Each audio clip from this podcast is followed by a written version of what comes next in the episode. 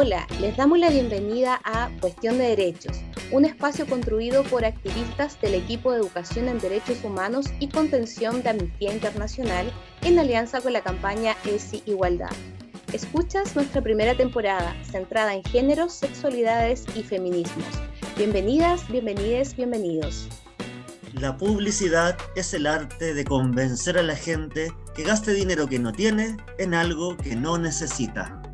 Hola, hola, soy la influencer fitness de Instagram, auspiciada por grandes marcas que viven en tu cabeza porque me ves todos los días. Recuerda no comer muchos carbohidratos, te vas a poner guatona. La industria para bajar de peso se puede definir como la más exitosa del capitalismo del siglo XX. Aunque ha fracasado en un 98% en lograr la promesa del cuerpo perfecto, sí ha conseguido ganar 586 mil millones de dólares al año en todo el mundo.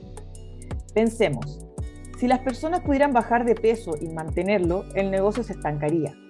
Sin embargo, ahí está la industria que más vende en el mundo, la comida rápida, y toda la tremenda campaña publicitaria que la acompaña. Entonces, el mercado de las dietas se convierte en negocio redondo. Comienzas a adelgazar y te meten publicidad de comida por todos lados. Te sales de la dieta, compras, comes y engordas. Y vuelves a necesitar los productos para adelgazar. Interesante o no, sobre todo si pensamos que es la misma industria la que define a través de la publicidad lo que es físicamente ser bella.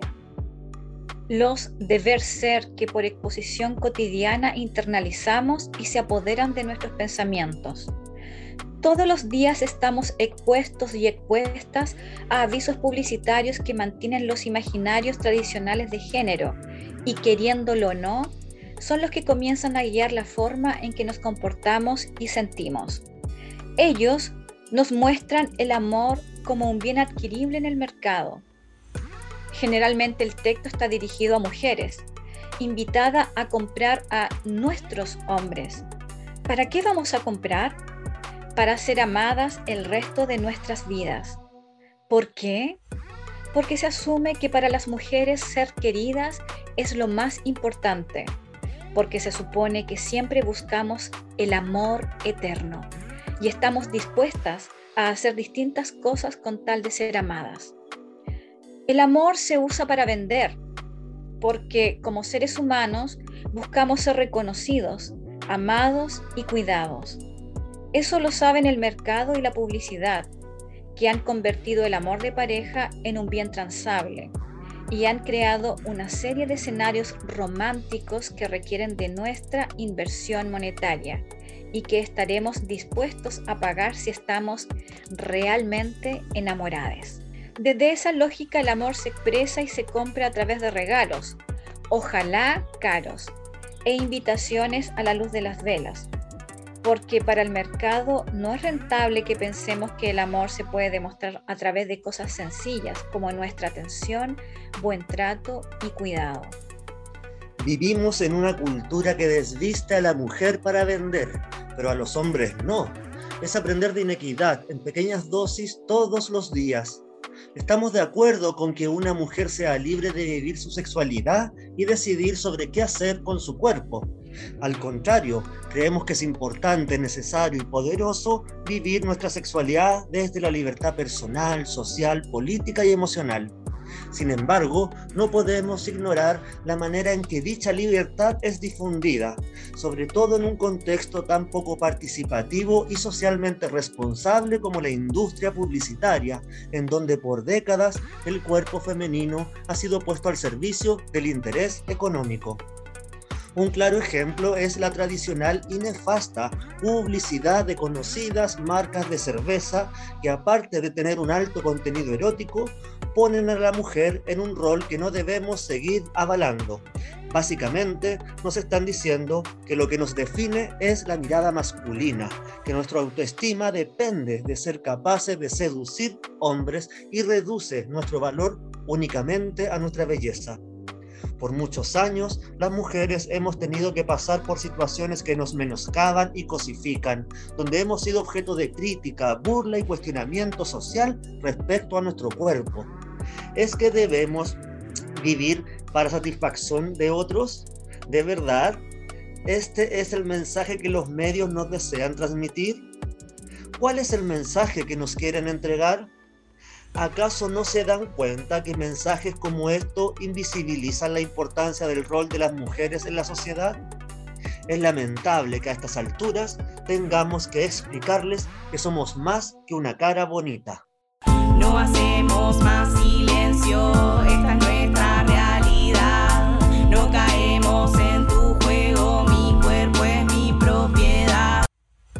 Citando eh, palabras que aparecen en la rebelión del cuerpo, en una sociedad que se beneficia de tu inseguridad, gustarte a ti misma es un acto de rebeldía. Y bueno, en este capítulo estamos con Javiera Menchaca, socióloga, activista y voluntaria de la Rebelión del Cuerpo, agrupación que busca concientizar en cómo los roles y estereotipos de género impactan en la construcción de identidad de las mujeres y la forma en que nos vinculamos con esto. También es cofundadora y directora de estudios del Centro Interdisciplinario de las Mujeres, CIDEM. Y estamos con Natalia Morales, abogada y vocera de OCAC, el Observatorio contra el Acoso Chile, fundación que busca contribuir a la erradicación de distintos tipos de acoso y violencia de género. ¿Cómo están? Bien, gracias. Hola. Muy bien, gracias por la invitación. Bueno, como para empezar esta conversación, eh, quería preguntarles cómo habían llegado, cómo habían llegado al, al activismo. Y bueno, no sé si quién quiere comenzar precisamente esa frase con la que partiste, Ceci, es la frase que eh, me llegó a mí por primera vez de la rebelión del cuerpo y que en el fondo me hizo sentido para empezar a, meterme y ser activista dentro.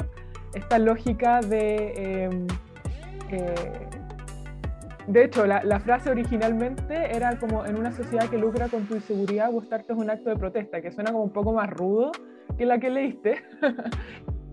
y, y esa eh, me hizo sentido porque en el fondo era como que mezclaba y llevaba como la experiencia personal de, la incomodidad con el cuerpo, que es una experiencia súper individual, pero a la vez es algo muy colectivo y generalizado, y lo lleva a eh, un acto político, un acto de rebeldía, un acto de rebelión, eh, el, el gustarse, el estar cómoda.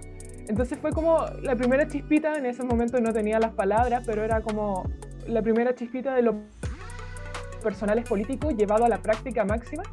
Y así, bueno, obviamente con experiencias de incomodidad con la apariencia y cómo eso afecta en tu funcionar día a día y, en, tu forma de relacionarte como mujer frente al mundo, eh, es que eh, me hizo sentido y llegué finalmente al activismo en la rebelión del cuerpo. Súper, súper. Em, ¿Y Natalia?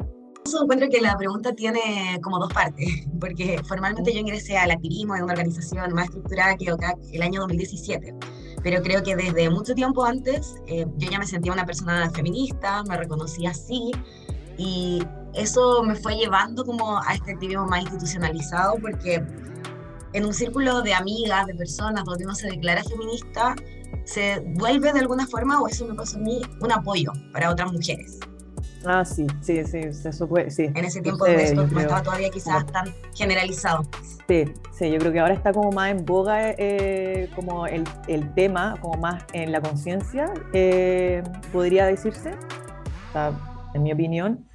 Y claro, como que, pero, pero yo creo que no sé, pasó unos cinco años atrás, todavía no se hablaba tanto de feminismo, puede ser.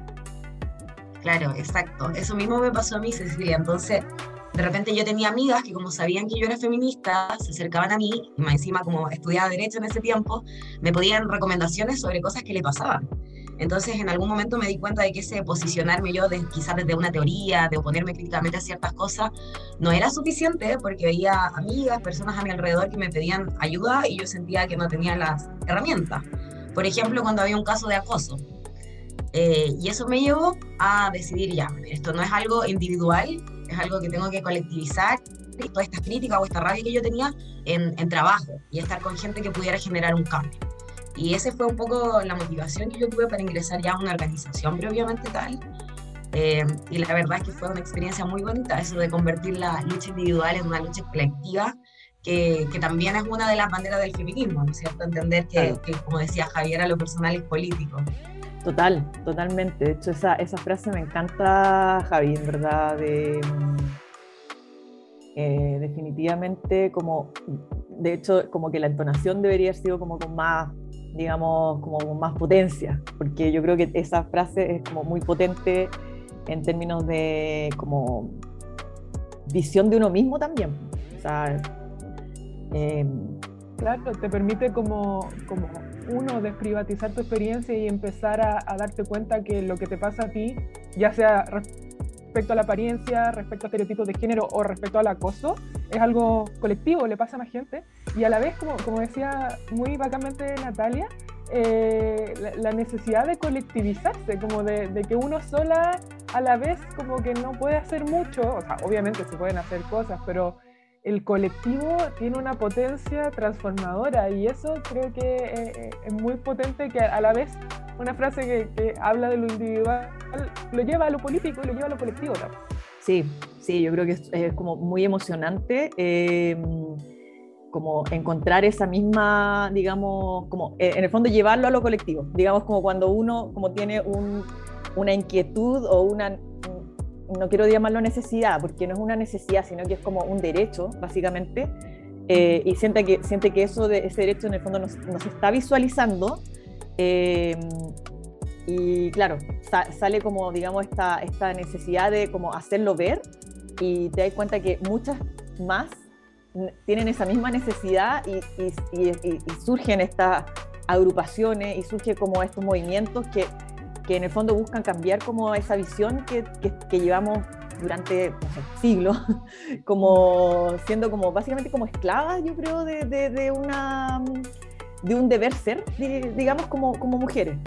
Eh, pero bueno, en concreto, eh, como focalizándonos en el tema de publicidad, como, como los mensajes más que nada que nos entregan los medios, en realidad como donde predominan los roles patriarcales, como en un núcleo familiar, la imagen del deber ser de la mujer, la imagen corporal también ideal de la mujer, porque en el fondo em, la mujer es la que tiene que estar flaca o arreglada o, em, o ser ordenadita o también como hablar despacio.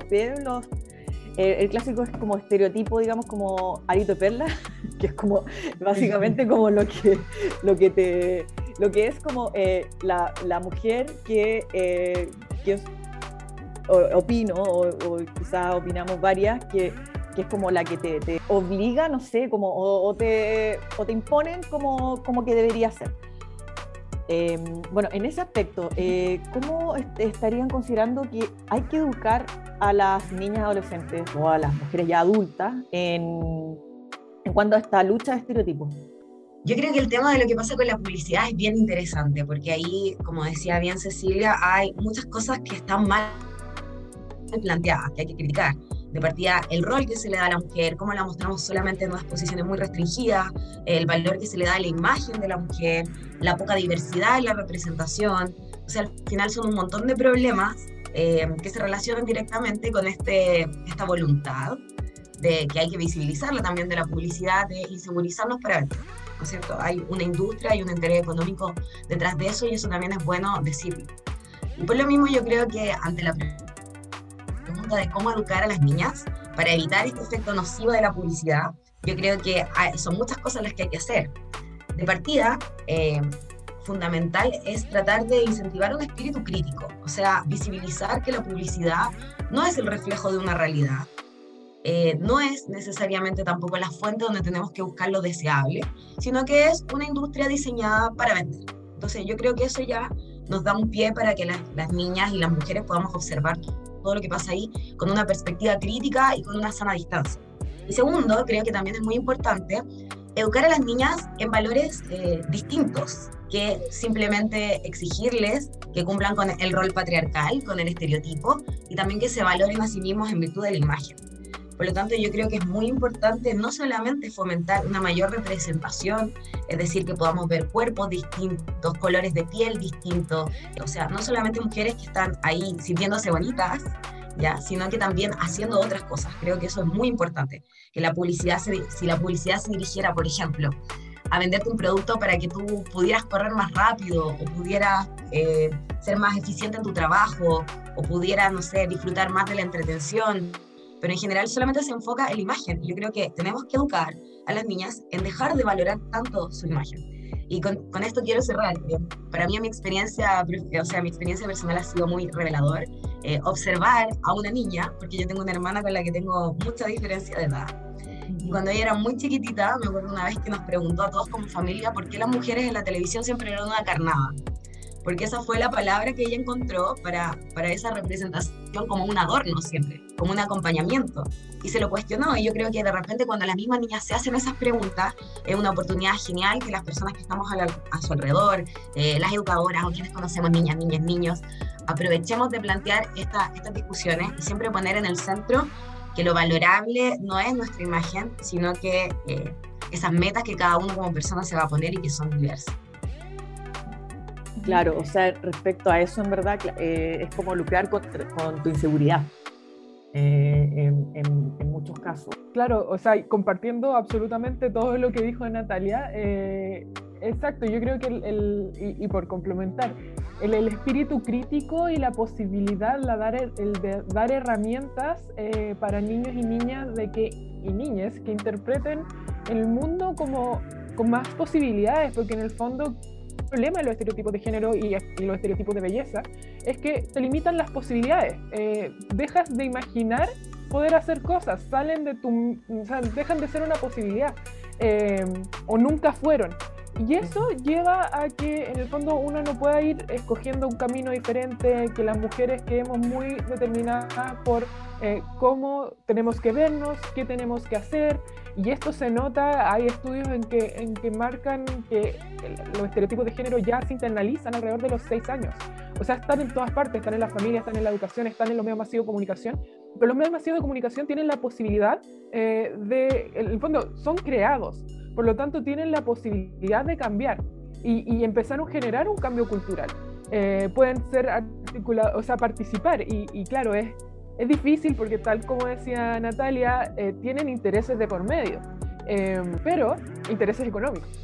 pero sí empezar a generar debate público sobre el contenido de la publicidad ha llevado a que la misma gente que hace publicidad se cuestione su rol dentro de, del medio y empiecen a plantear, o sea, a darse cuenta que en el fondo ellos pueden, como medio masivo de comunicación, empezar a generar cambios y empezar a generar conciencia crítica o contribuir, aunque sea un poquito, a la conciencia crítica de las familias, eh, de las personas que educan, eh, y así que niños y niñas y niñas eh, puedan em, crecer con conciencia crítica y puedan empezar a a ver la publicidad y claro, como, como decía Natalia de su hermana, darse cuenta que usan a las mujeres como carnada en la televisión.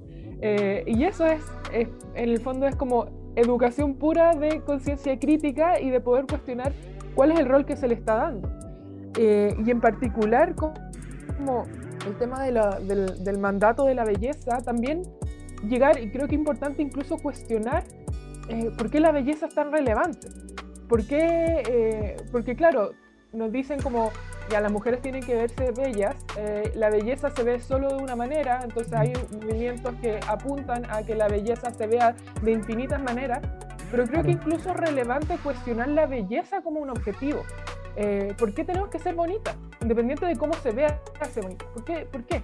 y, y, qué implica que tanta de nuestra vida tenga, esté en torno a ser bonitas? entonces creo que hay, hay mil vueltas para darle al, al sí, totalmente. Esto es como que, como trabaja, es como que uno, o sea, al menos a mí me pasa de repente, es como, no, si no soy bonita no me van a querer.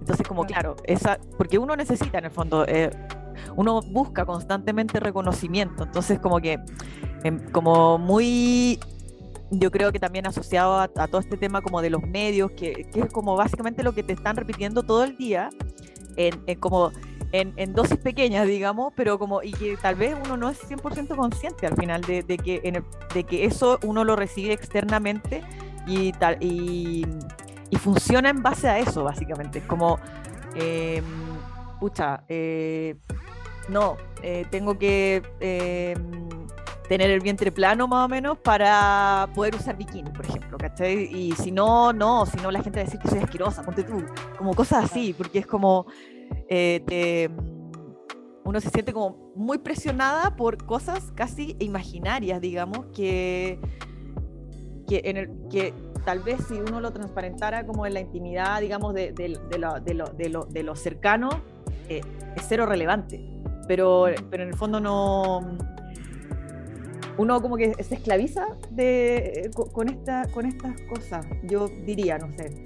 Eh, ahí, ¿sí? Sí, El, el, tema es que, claro, como puede ser cero relevante para tu entorno, cómo tú te veas y te van a querer igual y te van a aceptar igual.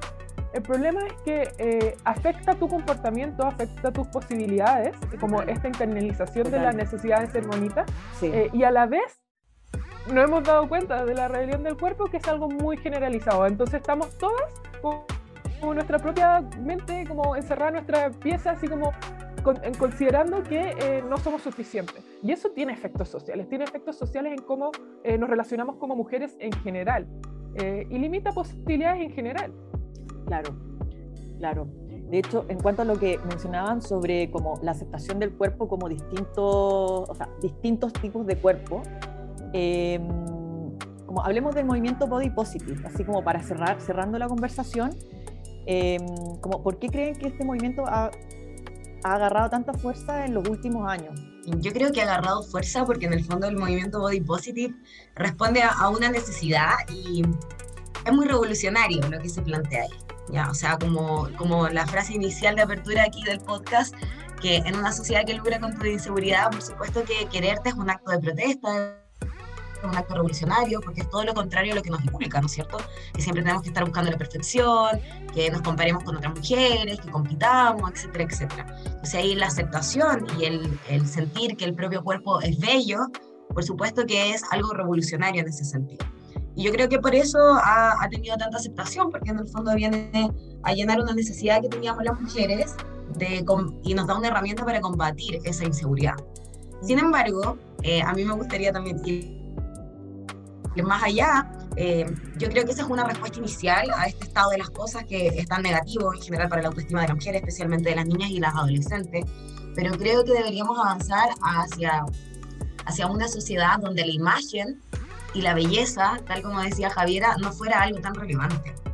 Creo que la aceptación del cuerpo es necesario que se expanda más allá de entender que el propio cuerpo puede ser bonito, a que la belleza no sea tan relevante, o sea, a querer el cuerpo porque es valioso, claro. no porque es bello, no porque ya, querer el cuerpo porque es donde vivimos, claro, donde lo que podemos usar la herramienta porque me permite subir un cerro, porque me permite nadar, porque me permite abrazar. Eh, en el fondo, eh, ampliar lo que significa habitar un cuerpo y de dónde viene su valor. En el fondo, nosotros somos nuestro cuerpo, no tenemos un cuerpo. Y entender eso creo que es mucho más liberador que simplemente decir yo también soy bonita. Claro, no Pero de todas formas estoy muy de acuerdo con la representación ahí ampliada. Claro, ahí, ahí hay un doble juego, creo yo, como también de nuevo compartiendo todo lo que dice Natalia. Eh, es súper importante la representación en los medios de que... Eh, de ver distintas personas, ver distintas formas de ser, de habitar el mundo, eh, representado en cuerpos diferentes y que, y que no solo tiene que ver con tallas y, y portes, sino con colores de piel, orígenes, eh, incluso ahora como eh, identidades de género, orientaciones sexuales que también han aparecido como más públicamente. Creo que todo eso es muy relevante en poder imaginar eh, un futuro o, un ser más libre o más desde donde uno quiera ser. Eh, sin embargo, yo creo que los medios masivos eh, y la publicidad, una vez más, eh, tienen este doble juego de que lo han implementado y es importantísimo. Sin embargo, se despolitiza. El movimiento Body Positive nace muy político, muy feminista, sigue siendo en alguna, en, hay gente que sigue siendo representante feminista del body positive. Sin embargo, en los medios pasa a ser solo poner cuerpos un poco más grandes, eh, personas gordas, eh, y también son personas gordas hegemónicas, eh, entonces como con cierto tipo de gordura. Entonces yo creo que parte del de espíritu crítico que tenemos que siempre tener es, es, cuestionar como por qué ha sido tan integrado, por qué ha sido integrado tan fácilmente en la publicidad versus otros, por ejemplo, movimientos que no han sido tan integrados? Eh, y, y, cuál es el efecto de esa integración en los medios masivos de comunicación?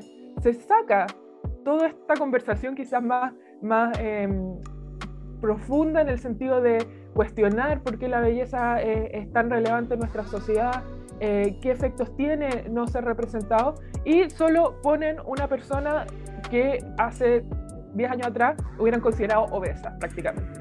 Eh, pero hoy en día se, se, ha ido normalizando los distintos cuerpos y se pone incluso cuerpo gordo y no se estigmatiza eso, pero ¿qué, qué queda como oculto? También yo creo que es parte importante ir cuestionando eh, qué pasa cuando se integra la publicidad estos, estos conceptos y, y, y, qué se pierde en el camino. Para nosotras también ir viendo cómo lo retomamos y si es valioso o no para, para seguir teniendo en cuenta. Claro, claro. Nati, ¿tú ibas a, a acotar algo? Sí. No, para redondear ahí, yo como seguidora también de la rebelión del cuerpo, ustedes tienen una frase que es muy buena para, para eh, enviar así como claramente ese mensaje, como que la autoestima no es creer que soy bonita, sino que entender que soy mucho más que eso. Yo creo que a eso es lo que hay que apuntar. Sí, sí. Sí, definitivamente. Y como eh, ustedes cómo considerarían que, que habría que masificar este movimiento en los medios, o sea, ¿qué es lo que falta eh, para que esto se masifique? Uy, yo creo que, per, perdón, yo creo que es bien difícil como eh, asumir que la publicidad va a tomar ese rol. Mm. Ahora sí, eh, los medios pueden ser críticos e integrar estas visiones. O sea, hoy en día la, las redes sociales son un medio masivo de comunicación, los podcasts son un medio masivo de comunicación. Y nosotras, y, y en general, yo creo que esta oleada del feminismo, como, como se le dice, eh, ha sido tan potente y tan fuerte porque nosotras mismas, las feministas, no hemos tomado estos espacios y hemos empezado a crear contenido. Entonces, si bien la publicidad siempre va a existir y es importante que asuma su rol eh, como, como un agente socializador eh, y que lo asuma responsablemente, creo que también eh, no podemos esperar todo de ellos y sí podemos tomar acciones, o sea, colectivizarnos, agruparnos, empezar a crear contenido es una acción muy potente y que genera cambio y que genera movimiento social como hemos visto desde el 2018 en adelante.